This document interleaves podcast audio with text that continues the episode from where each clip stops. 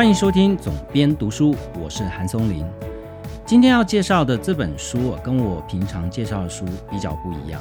我今天要为大家介绍一本咖啡书，特别是它是一个咖啡店老板写的书。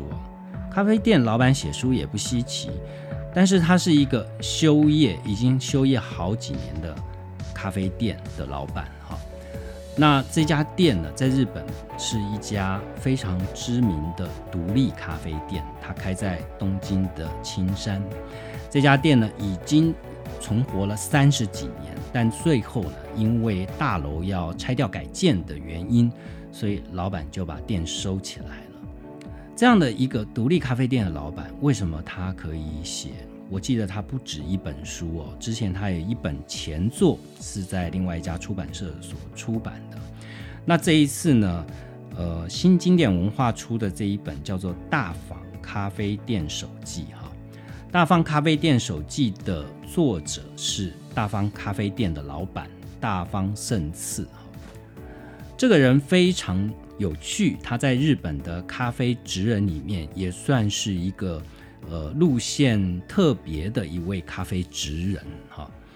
呃，我之所以会想要挑一本咖啡书来介绍，是因为日前我曾经有一集节目讲到介绍威士忌，我的作者邱德夫先生他来上我的节目，我们在访谈里面就聊到品饮这件事。那品饮呢，呃，我不可避免，因为我威士忌不熟，我只熟咖啡。所以呢，我就借用了咖啡的品饮的风味轮描述这样的方式来跟他讨论嘛。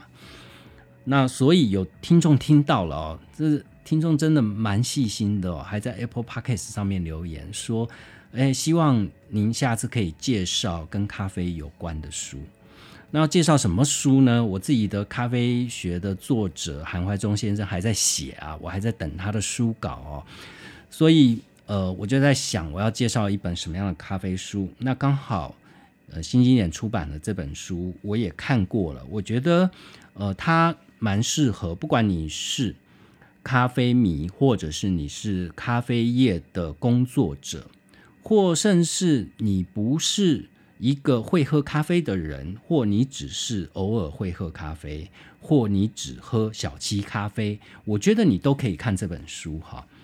呃，其中呢，如果你喜欢日本的文化圈，你喜欢日日文的一些书籍啦，你可能对一些人你有印象，譬如说村上春树、向田邦子哈，这些人，如果你喜欢他，那你也应该来看看这本书哈。为什么呢？这家店就是村上春树的爱店，我印象特别深刻是，当然这个书的介绍里面没写了。但是呢，这这个我在一些报道上面看到，村上春树来这家店，固定会点所谓的三号咖啡哈。那我还真的去找他的 menu 来看哦，什么叫做一二三号？一般呢，咖啡店的 menu 是告诉你说，呃，你今天要点哪一杯咖啡？譬如说，这杯咖啡是伊索比亚，或者是它的产地，对吧？但是这家咖啡店不是这样标的哈。它所谓的一二三四五，它有五五个编号哈，是你粉跟你咖啡液。譬如说，一百公克的粉是做出来两百公克的咖啡，类似像这样哈。那我记得我看到的村上春树喜欢的咖啡是，好像一百公克做两百 CC 的样子吧，也就是说村上喝的还蛮重的哈。但是也不是最重的啦，它是选中间的。那呃，这个如果你稍微对咖啡有一点理解，你会觉得说，哇，这咖啡也太浓了吧？水粉比一比三、一比四、一比五，这都是非常浓的咖啡哈。一般来讲，我们所谓的水粉比，就是呃，你用多少多少 CC 的水去冲多少重量的咖啡，得出来一个。一杯多少 CC 的咖啡，这个叫水粉比哈。一般来讲，如果以你去学精品咖啡的话，有所谓的金杯准则啊。金杯准则大概这个比率从十三、十四、十五、十六、十七、十八都有哈，看什么样的咖啡了。所以没有一绝对的标准，但它有一个区间。那为什么这家咖啡店的咖啡这么浓呢？其实不是浓哈，是因为它冲煮的器材不一样。大仿胜次先生呢，他咖啡店有一种特别的魔力啊，他用的是很少咖啡店在用的法兰绒这样的手冲器具哈。法兰绒，呃，顾名思义，它是一种布啦。那这个布，你可以把它想象成我们一般看到手冲咖啡是用滤纸、滤杯，然后我们放滤纸在上面，再把咖啡粉倒进去，对吧？然后这个手冲师就这样冲给你喝哈。但是呢，在大坊咖啡店，它里面用的器具是法兰绒。法兰绒呢，它是一种布。为什么要用布来作为这个咖啡的滤器哈？这是因为。布的纤维它比纸来的更小，呃，更大。抱歉，布的纤维比呃纸来的更大，所以咖啡里面，呃，咖啡经过烘焙之后会产生油脂哈。那咖啡的油脂会比纸这样的滤器更容易保留下来，所以法兰绒的咖啡有一个好处啊，就是说你喝起来会有油脂感，会比较醇厚。那这样的味道的描述呢？我们在咖啡的术语里面有一个用语叫做 body，哈，就是身体的那个 body。那如果你说这个 body 很厚哦，就是说它比较，你也可以用另外一个形容词叫 creamy，哈，就是你喝起来是滑滑的，有一点油脂的感觉，哈。那这个形容词。呃，如果你喝到这样的咖啡，它的确是一个好的品饮经验。当然，也要看它带给你的味道是什么。那法兰绒这样的咖啡，呃，充足的滤器呢，比较常见在日本了，哈，在世界各地都比较少见一点。那台湾呢，也有少数的店家用法兰绒这个滤器来出杯，但大部分，呃，绝大部分呢都没有。为什么呢？其实我。之前曾经编过一本讲家用咖啡器具的书，我曾经看到里面介绍法兰绒器具的这个篇章啊，因为法兰绒这样的滤器是非常难照顾的。我们一般手冲嘛，滤纸就丢掉了，对吧？那现在这几年流行所谓的金属滤网啊，因为环保的关系，这也是清水一冲就冲掉了，你用清洁剂洗一洗也 OK。但是法兰绒不一样，法兰绒需要特别的照顾啊。法兰绒你不能用清洁剂去洗它，因为你一旦用清洁剂去洗它，这块布就毁了。你把这上面的油脂全部都洗光了，你再用洗过的这个法兰绒来冲煮咖啡，它的味道一定不对哈。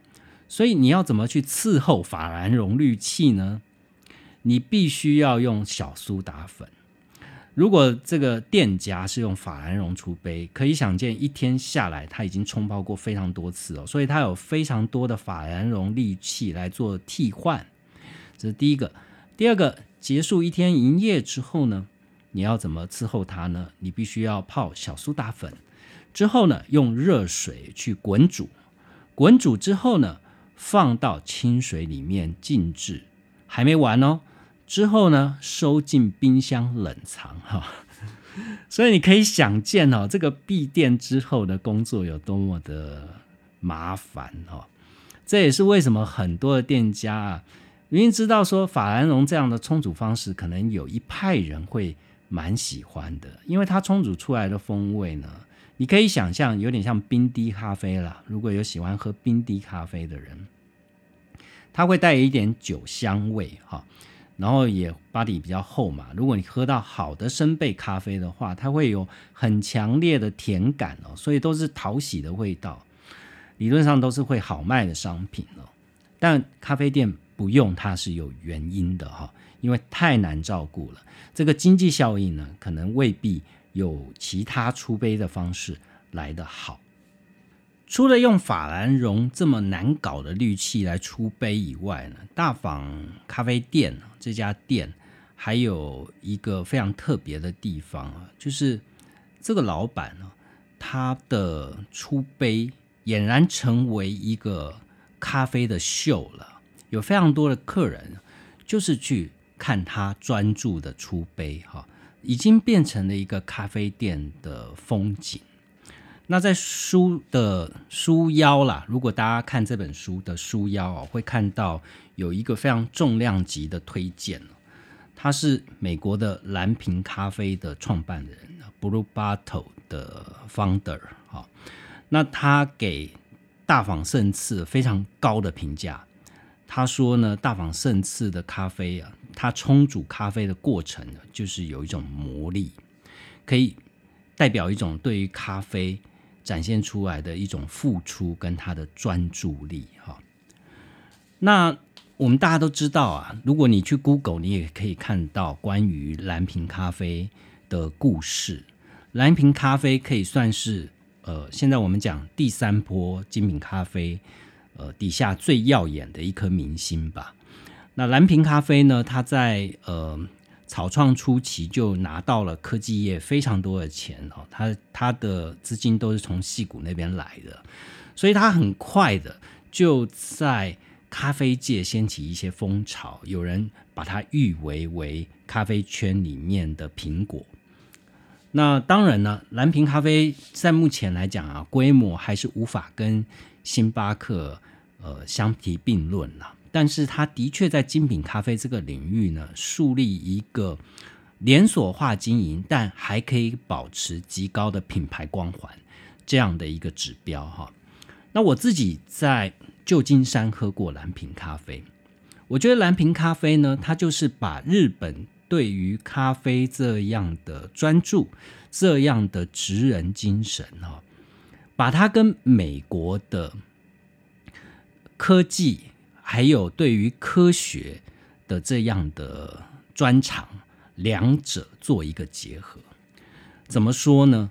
如果你是对咖啡有一些了解的人，你就会知道，现今的精品咖啡领域啊，所有的评分制度都是由美国人所建立的。它大部分的这个制度都是建由 SCAA 这个机构，也就是美国精品咖啡。所建立的，我们讲到的，不管是风味轮，不管是金杯准则，这些呢，都是呃，你必须要打分数，你帮咖啡打分数的时候，所必须用到的一些标准，也就是我们说的杯测啊。那这些标准呢，其实呃，大部分是世界各地的咖啡业界都通用的，但是日本呢，它独自自树一格哈，日本的咖啡跟全世界都有点不一样哈。日本有自己的标准，日本他们的精品咖啡协会呢叫 SCAJ 哈。那日本人对于咖啡呃品味也不太一样，他们喜欢喝一些炭烧哈比较偏苦的咖啡，所以我们在大坊咖啡店这一本书里面也可以看到，大坊胜次先生本身是偏好生培的咖啡。他甚至比较喜欢有一些苦味的咖啡哈，但是在精品咖啡的领域呢，苦并不是那么讨喜的一种味道。老实讲，我自己也不是非常喜欢苦味太重的咖啡了。呃，基本上呢，精品咖啡应该是可以喝到非常多令你愉悦的味道哈，譬如说酸味啦、甜味啦，甚至你可以想象得到的其他食物的味道，像是坚果味啊。太妃糖啊，奶油味啊，这些，呃，都是令人愉悦的味道，不一定一定要那么辛苦的去喝苦啊。所以，呃，日本的咖啡呢，它其实我觉得比较强的，反而是一种仪式感哈。蓝瓶咖啡就是非常善用这一点。我记得蓝瓶咖啡一开始开店的时候，他做了一个。呃，非常强烈的仪式感，就是说他把日本的那种虹吸咖啡带到美国去，然后他做了一个长长的大吧台，上面一字排开十几台虹吸咖啡机哦，而且它不是用传统的酒精灯哦，它是用卤素灯，呃，用红色的卤素灯往上照，所以一字排开，红彤彤一片。在视觉上面非常的壮观，非常的吸引人。然后呢，咖啡师会用虹吸式的咖啡帮客人出杯。这对于老美来讲，这个很震撼了。我们在台湾可能虹吸咖啡这个是老一派的咖啡经常使用的一种冲煮方式，所以我们不足以为奇。但是对于老美来讲，用这种塞缝式的咖啡器具哦，都是非常新鲜的体验。那我自己在旧金山喝到的 Blue Bottle，呃，我在那边点的倒不是呃所谓的手冲啦，或者是呃刚刚讲到的塞缝这样的冲煮方式，反倒是我点了一个呃当时非常流行的叫 Cold Brew，就是呃冰酿咖啡。哦，曾经在几年前，但台湾没有流行起来了，在美国倒是非常的流行。我点了一个店里面，呃，menu 上面有的啊，叫做 Three Africa。那顾名思义呢，它就是三种非洲豆所组成的配方哈。那这一支冰酿咖啡我喝了，我大吃一惊哦，那个味道非常之好，你我甚至一度怀疑哦，它是在喝果汁哦。那因为它味道非常的复杂，它有酸有甜哦，都喝得到，而且是一杯冰咖啡喝得出这样的味道，我非常讶异。后来我请教咖啡专家，我请教我的作家作者韩怀忠，他还跟我讲说，蓝瓶拿了科技业非常多的钱，他拿这些钱拿来干嘛呢？不是大张旗鼓的开分店哦，他先盖工厂，他先把所有的咖啡。标准化，所以它还是老美的那一套哈。那为什么蓝瓶的 Cold Brew 会这么好喝呢？就是因为它全部都是在工厂按照统一的标准配方去严格的控制它的比例所生产出来的，然后再像啤酒一样分装到各店，然后各店呢装设像拉霸机那样的生啤酒的储杯机。就这样一杯一杯 serve 给客人哈，所以它的每一杯出杯都是会非常稳定的。那你可以想见了，那个是高科技精密计算底下所产出的一个商品哈。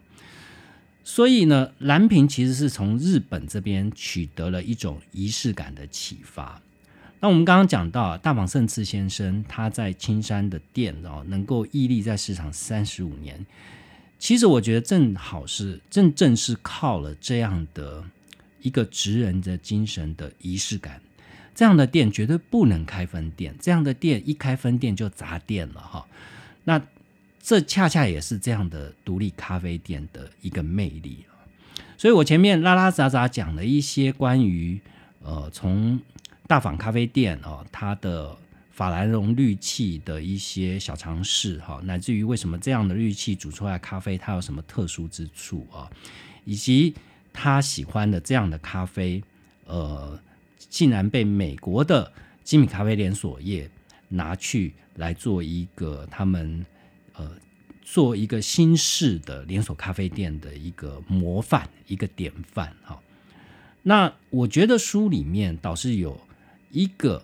呃，一两个章节，我觉得是非常值得呃咖啡从业人员啦，或者是你是个咖啡迷也好，你喜欢跑咖啡店，我觉得都非常适合看一看哦。就是大访是现盛次先生他非常独到的经营术，他跟一般的咖啡店是完全不同的思考啊。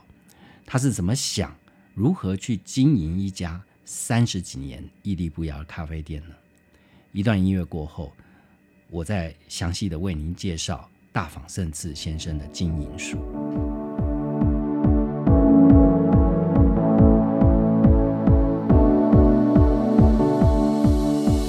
我们现在很多人呢，都想说啊，我不想工作了，我来开一家咖啡店好了。很多人都把咖啡店视作是一种职场乌托邦，可以这么说吗？开一家自己的店哈，小小的店，但是呢，呃，其实开店并不是绝对的美好哈。如果你就不是这一块料，呃，你开这个店可能也只是灾难的开始哈。但是，一家能够生存三十五年的店，他的老板，如果你问他，请问你是怎么会去想开一家咖啡店呢？这就在这本书里面的第四回，呃，大访胜次先生开始讲啊，他开店的故事哈。那他为什么开咖啡店呢？他说他自己也曾经试着思考这个问题哈。他说他自己也没答案了，因为可能自己有具备开一家咖啡店的要件。他这里面用的是某种要件哈。这个说法非常有趣啊。他说呢是要件而不是天赋哈。如果是天赋的话，应该是说你有成为小说家的天赋，成为画家的天赋，或成为运动选手的天赋哈。但是呢，有没有一种天赋呢，叫做成为咖啡店老板的天赋呢？好像是呃，只要想做，任何人都可以做的一门生意哈。所以呢，在日本也是这样啦。有很多人经常会说：“我来开一间吃茶店吧。”吃茶店就是日本的小咖啡店了哈。他们觉得咖啡的味道怎么样都 OK 啊，反倒一心在想说：“我这家店要开在哪里啊？装潢要是什么样子？要走一个什么样的风格？”哈，那这好像是一般人开咖啡店的一个心情呐。但是他不是大访胜次想要开咖啡店的一个初衷。他为什么会想要开咖啡店呢？他中间有一些路径，他也不是一开始出职场就开始开咖啡店的。他讲到他呃青年的时候学习成长的故事。他说他高中的时候呢，就想要成为一个自由接案的记者哈。他说他。呃，因为那个时候经常泡在吃茶店里面，那那个时候学校还禁止学生去吃茶店。其实就跟呃，像我的年代呢，学校就会禁止你去撞球间，对吧？去打撞球啦之类的，因为认为那样的地方是不良场所哈。但是大访胜次呢，他说，呃，正是因为学校禁止啊，他觉得在吃茶店跟朋友聊文学哈，跑跑店。他觉得是越被禁止的事情越有魅力哈，那所以那个时候呢，他想要当的是自由记者，他不是想要当大报社的记者，而是当那种非常非常小众 local 媒体的记者哈。然后他从那个时候呢，就发现了说，他好像有这种特殊的天性吧，就是说他并不喜欢。大的机构，他不喜欢大的单位哈。他在学生的时候，他的兴趣呢是参加学校的戏剧社哈。所以你可以把他想象啊，他从嗯青年时期，他就是个文青来着哈。他看戏剧，然后跟朋友聊文学哈。所以你可以把他想象，他就是个文青。但是呢。他家里面的环境不是很好哦，所以他进高中之前，他就是选择商业高中，也就是说我们的职业学校了。呃，因为家里没有钱哈，所以他希望能够早点工作，帮助家里的生计哈。他一心就想着早点自力更生。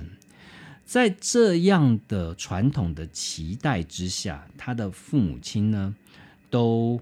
热切的盼望，因为那个职业学校呢，他的学生是可以顺利的进入国营企业，有这样的传统，所以他呃父母当然是说，你就好好乖乖的去当个螺丝钉吧，你就去大企业工作，这个未来人生就比较有保障哈。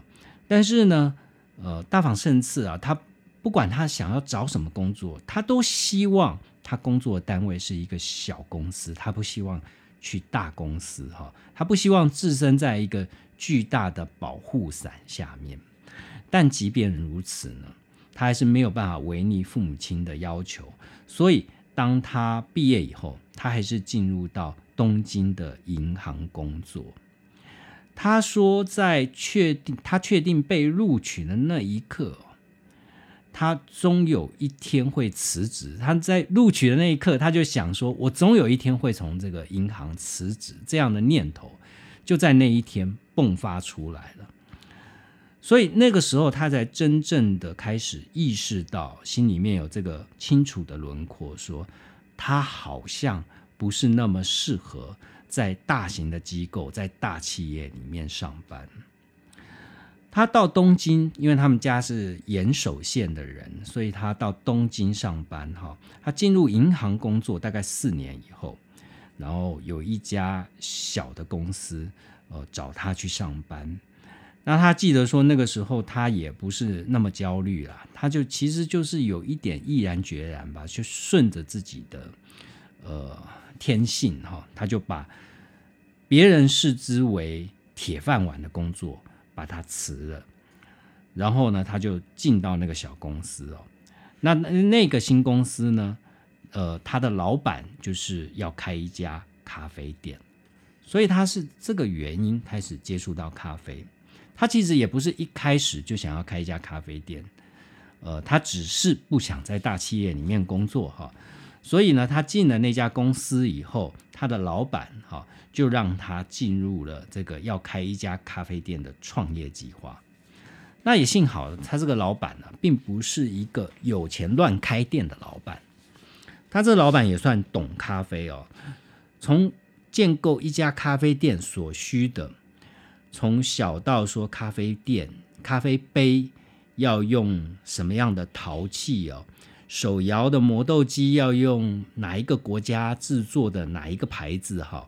咖啡杯要用哪一个牌子的？哦，乃至于装修，呃，咖啡的这个设备器具，它都有它的专业独到之处。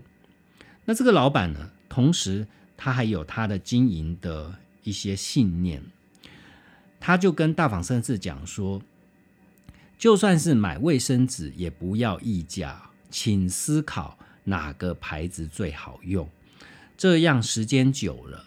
人家会记得，那是一家连卫生纸都很用心准备的店，自然会建立起口碑。哈，这样的养成教育就放到大访胜次的心里面。当然啦，这不是绝对哈，但是呃，因为这样的过程，让大访胜次建立了一个开咖啡店的基本观念那那个时候呢？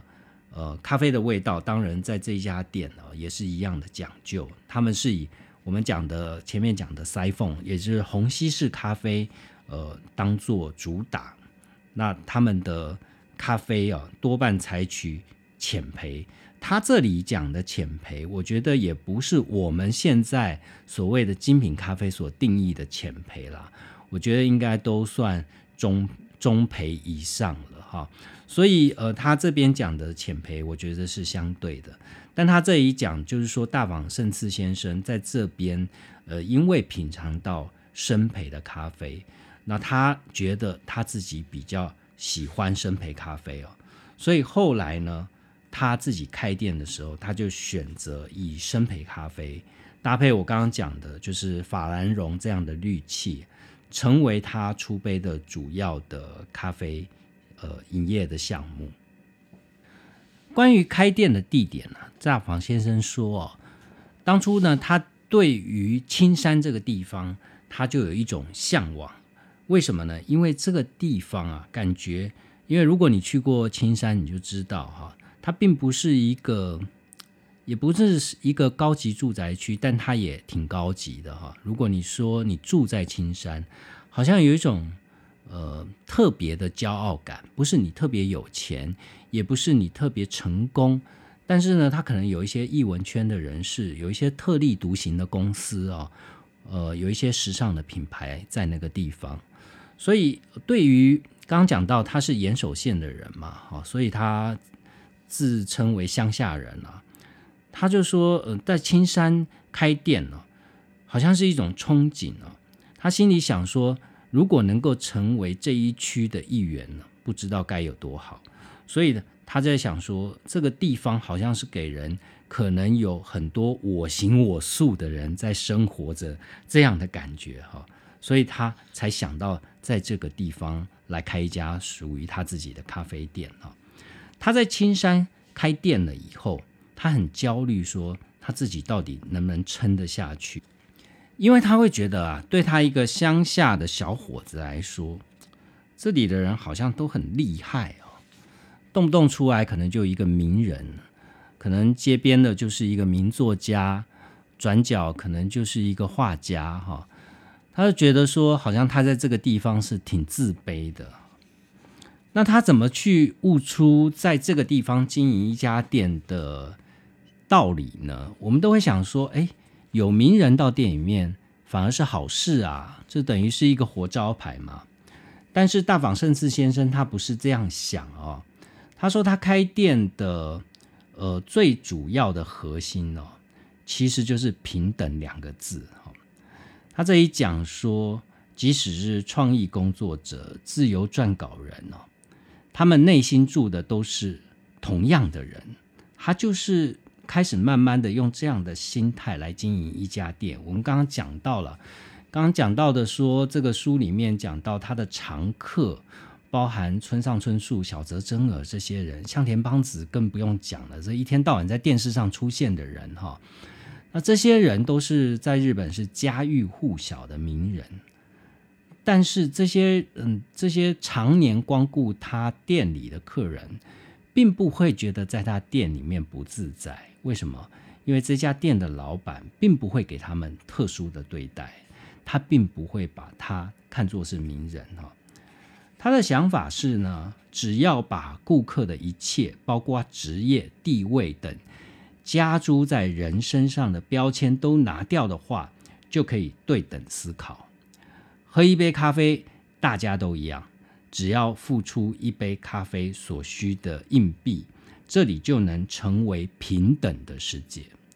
无论是乡下人、创意家、穷人，一旦拿掉附属物，剩下的就是品尝时的味觉而已。大家如果都能重视坦率的感受，就能互相尊重。大坊咖啡店的基本方针就是。坚守这件事，所以我们常常看到了有一些名店串起的很快，它也许就是短期内网红的介绍、名人的加持哦，所以一下曝光率大增，很快生意就上轨道。但是它能够活多久呢？这又是另外一回事了哈。我们今天看到大坊咖啡店。他可是在东京的青山活了足足三十五年，而且生意是越来越好。到他闭店的那一周哦，简直是外面都是大排长龙，而且在网络上掀起极大的风潮，许多人不舍这家咖啡店的闭店。我在网络上还曾经看过有台湾的。我看到那篇文章是一位书店的从业人员，他说他在呃两千年左右开始造访，一九九六年、九七年了，不到两千年开始造访大坊咖啡店，他去过了两三次，然后呢，在台湾听到大坊咖啡店要闭店的消息，呃，觉得非常的沮丧，因为他前一次刚造访。日本的时候，本来想要去，结果没去成哦。那听到要闭店的消息，他又不可能为此而单飞一趟东京去做最后的告别。那你就知道，一家店能够存活三十几年，它靠的魅力啊，绝对不是一时的人气所能呃持续维系下去的。大访生志先生讲了，他说店里面有各式各样的人会来，公司老板会来，新进员工也会来，有大学教授也有学生，啊，他们的职业或许都有不同哈，但是在咖啡店里面是没有这样的分野的，只有顾客跟店家这两种角色而已。所以呢，他认为无论多伟大的人都不用特别的接待。这样的理念，他其实是非常容易了解的啊。他举一个故事，他说他习惯看到客人有眼神接触的时候，他就会用手比划的方式来欢迎客人光临进到店里面来。譬如说，他看到外面有人在观看，他就会做一个手势哈。他说有一次呢，他看到一个油漆。身上全身上下都沾满油漆哦，应该是来自附近的工地的油漆工人。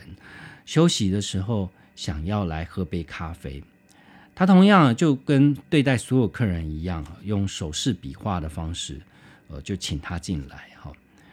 那他还特别请这位油漆工人坐坐到吧台他的面前。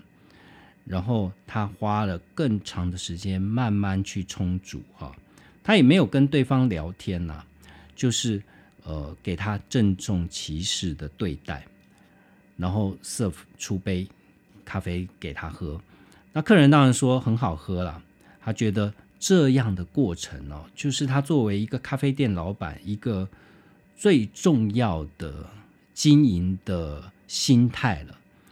他说：“正是因为他全身都沾满油漆哦，所以难怪会在店门口，呃，东张西望，犹豫到底该不该进来。所以他会用比一般客人更积极的方式去导引他进来哦，并且给予他呃比一般客人更高一点的对待，让他在这个地方不会感觉到有压力哈。”那我看到这一段，我是觉得相当感动啦，哈！一个真的是以一家经营一家店为直至的老板，哦，用心到一个程度，才能做到如此细微的观察，以及他心中一定要有一定的信念，才能对客人做到这样的对待。关于这件事呢，我倒是有一个个人的亲身体验可以分享，哈。如果有在喝咖啡的人，应该都知道台北有一个咖啡名店叫菲卡菲卡，已经开了很久了。那菲卡菲卡的老板陈志煌呢，我们有私交，我们也认识一段时间了哈。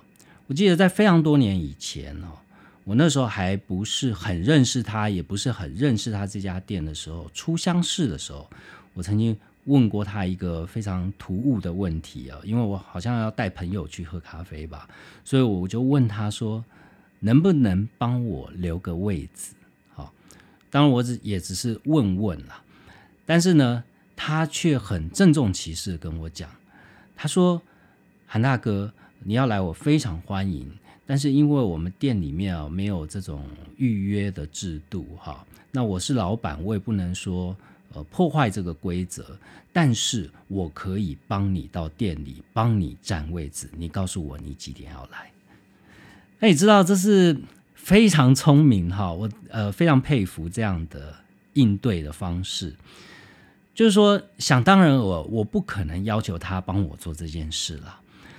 所以呢，但是他在一个不破坏店里的规矩哈，对于所有客人一视同仁，并不因为这个客人是呃可能会跟你有合作，可能是你看中的人，而就给他特殊待遇哈。那我觉得志煌在这一件事情上，呃，从这件事情让我非常的印象深刻，而且他的坚持并不是因为规定而坚持，他是为了所有客人都有同样的权利这件事情而坚持哈。呃，我有某一次我自己到他的店里面去，好跟朋友去喝咖啡，呃，当天他也不在了。但是呢，他应该是刚好在看监视器，知道我到店里面。他交代同事说：“呃，请送一个甜点过去给我。”所以，呃，同事就告诉他说：“呃，老板说要招待一个甜点让你吃，哈，让你试试味道。”那就这个代表说，呃，作为一家咖啡店的经营者，哈，你跟客人之间的分寸拿捏是非常重要的。为什么？因为他做这件事，其实并不影响到其他客人的权益嘛，对吧？这纯粹是他对于朋友的一个呃一些表达心意的方式哈。但是如果他破坏店里的规矩，帮你留位置，那此例一开，大家都要你帮他留位置哈。所以呢，我觉得大访胜次先生的这个法则，其实在很多经营上面呢，都是可以通用的哈。那除了这个呃，我们说的这个所谓平等这样的经营方式以外，大访胜次先生这里还提到了一个故事，我觉得很有趣。他说他常常在坊间的报道上面看到说，所谓服务业是服务客人的生意，要让所有客人都感觉自己是特别的。这件事当然我们常听到了，对吧？无微不至的服务，哈。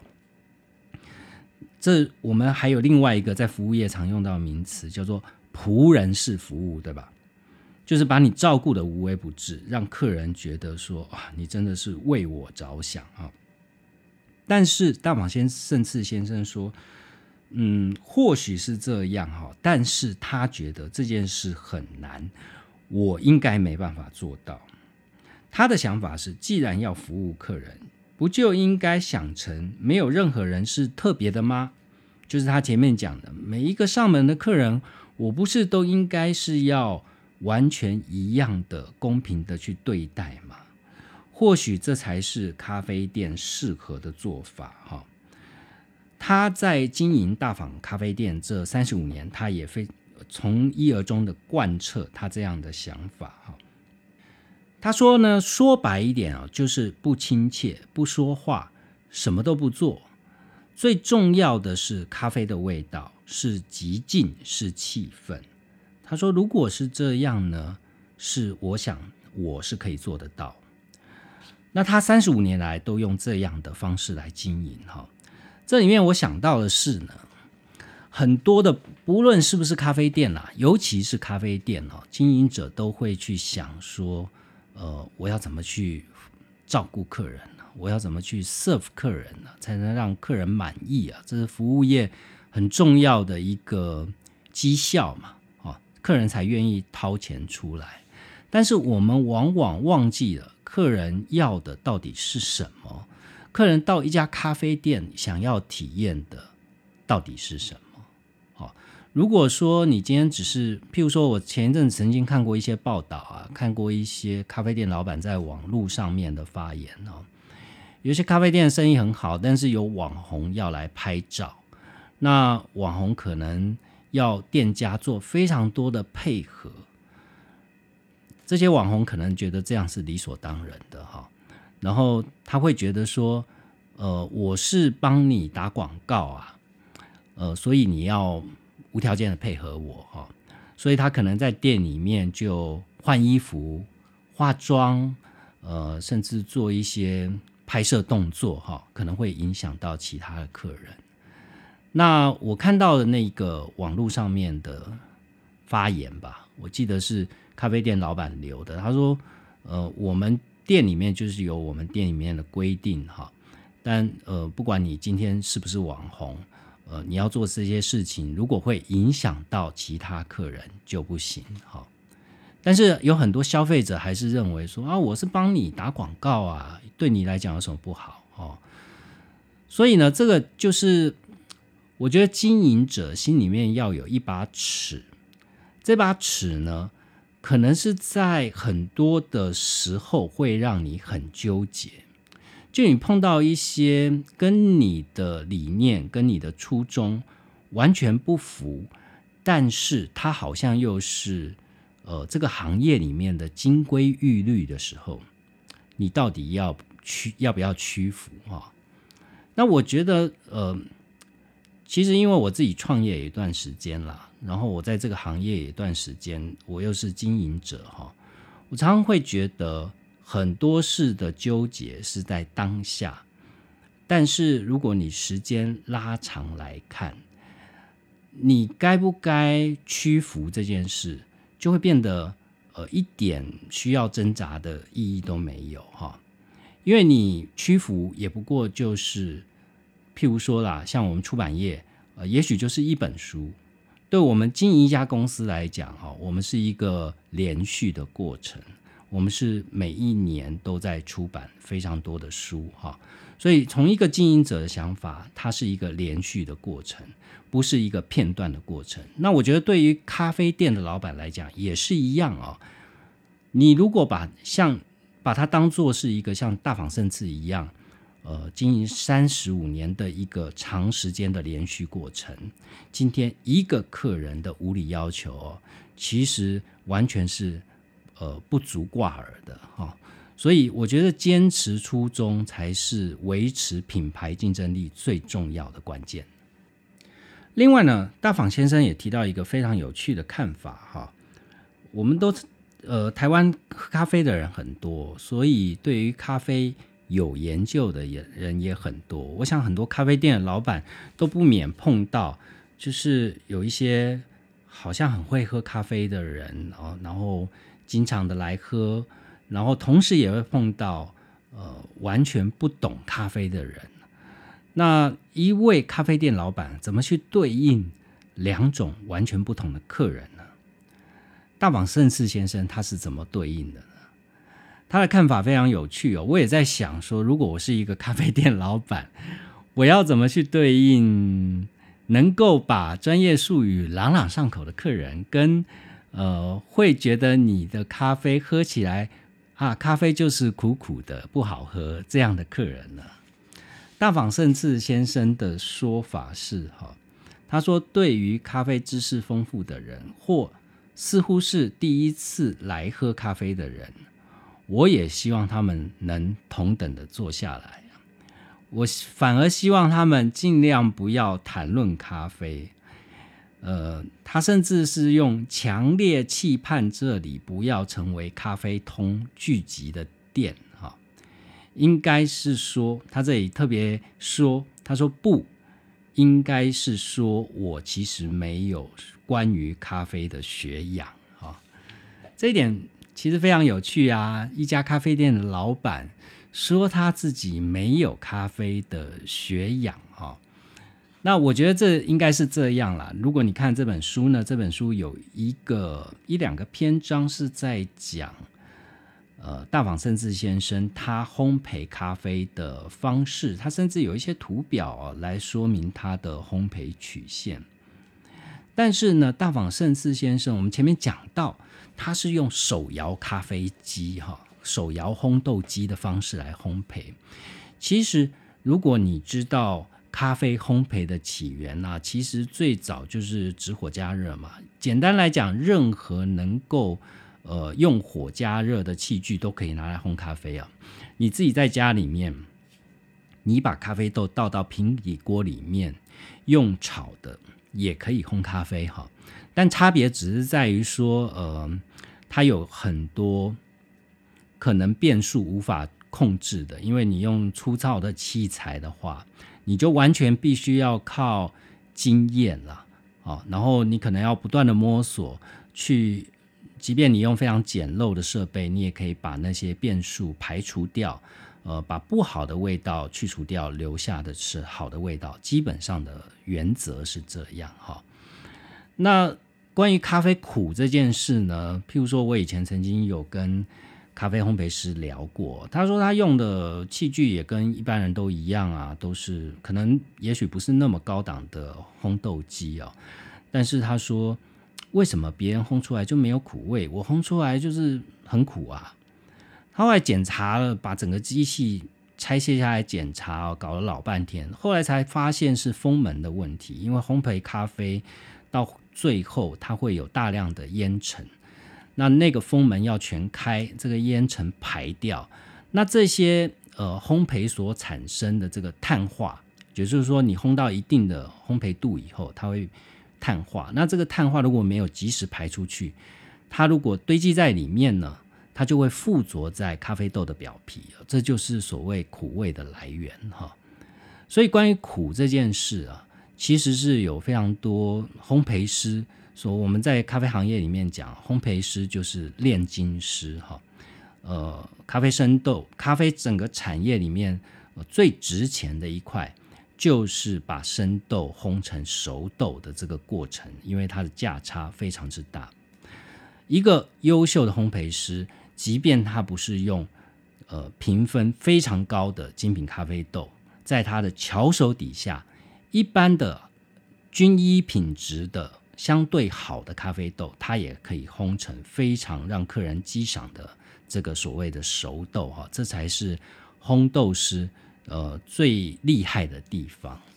那我们讲，刚讲到说，大访盛次先生他说他自己没有咖啡方面的学养哈，其实应该是说，他知道自己的不足哈，跟所谓的很多知识派相比，他追求的不是这个东西哦，他追求的就是宁可店里面即便生意再好哈，他也不愿意去买一台全自动电脑控制非常方便的烘豆机。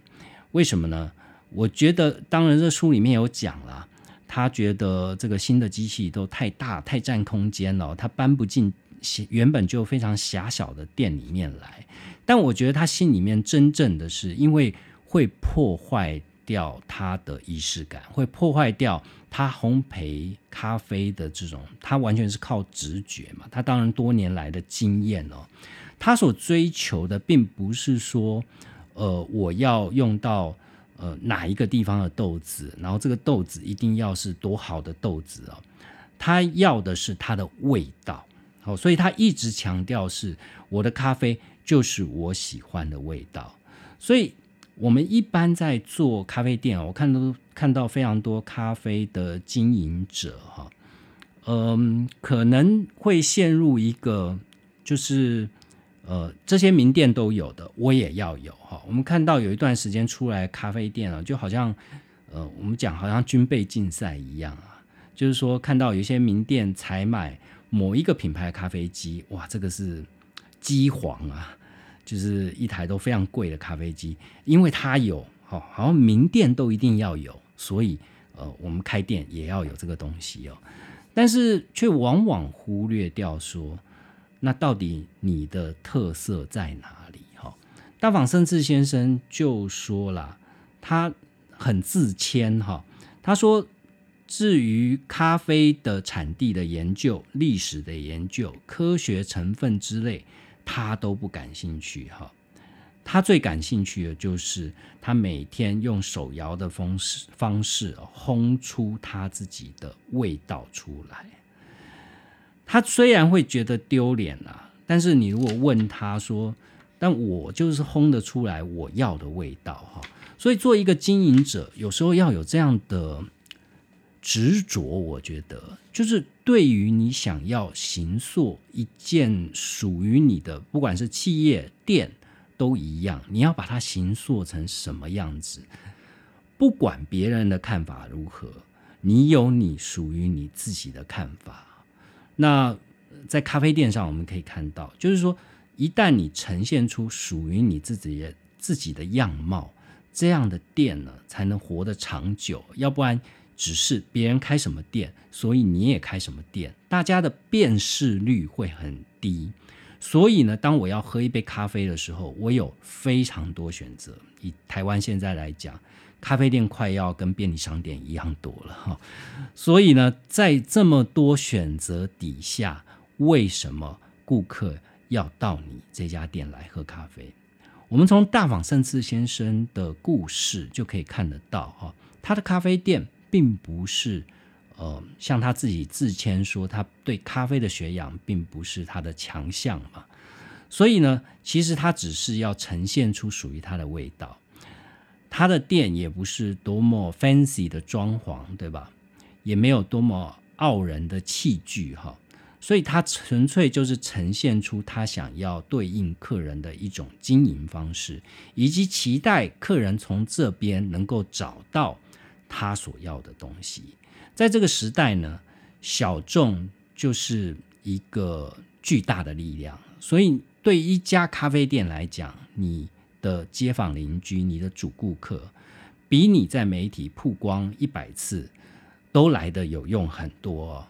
你要怎么样让这一家店的存活？绝对不是在镁光灯的这个网红帮你写几篇报道，镁光灯的报道有几次哦，不是在这些东西，而是你到底能够呃带给你消费者什么？你你的消费者又为什么？无法离开你，我觉得这是这本书哦。我觉得在大榜先生的三十五年的经验里面，告诉我们的是，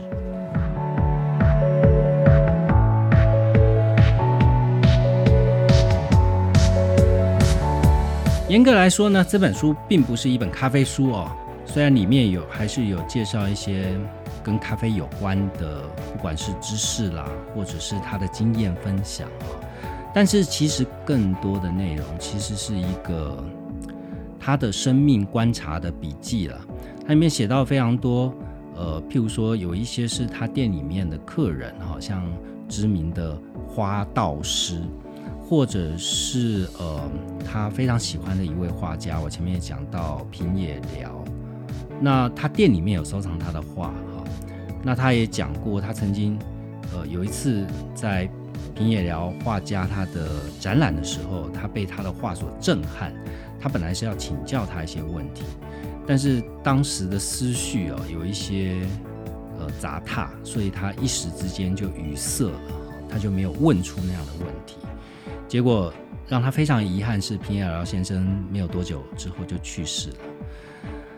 但是呢，他还呃没有放弃哦，他非常喜欢他的画，也不断参加他的展览哈。然后甚至跟呃平野辽先生的遗孀哈去造访哈，去跟他了解这位画家。那里面也提到他店里面所陈列的呃陶艺家的作品哈，他也跟陶艺家往来啊。所以你做一个专业工作，其实不是只有专业这件事是重要的，呃，其他很多周边的东西其实是一个养分啊。那其实咖啡呢，就是一种生活了。你。开咖啡店其实呈现的不是一家咖啡店，而是你代表的一种什么样的生活方式啊？大房胜次先生这本书可以就是说是一个三十五年咖啡店的老板，他的生活方式，他把他自己啊介绍给所有的读者。所以如果你觉得你想要看一本，呃，我觉得看起来并不是非常难阅读哦，非常轻松，而且当你看到里面有一些人名你不是很理解的时候，你还可以去查找一些资料，也增添一些阅读上面的乐趣，所以非常推荐给各位读者。那今天的节目就到这边喽，希望节目内容对你有帮助啊，呃，欢迎到 Apple Podcast 帮我留下五星评价，那我们下次见。